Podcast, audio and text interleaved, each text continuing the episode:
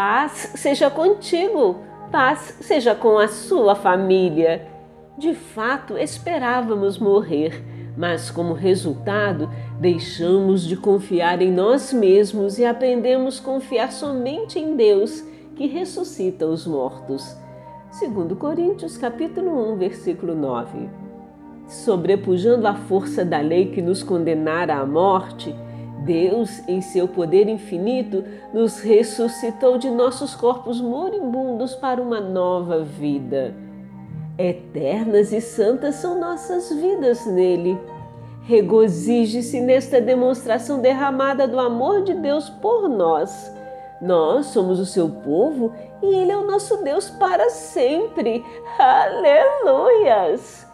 Ele nos livrou e continuará nos livrando de tal perigo de morte.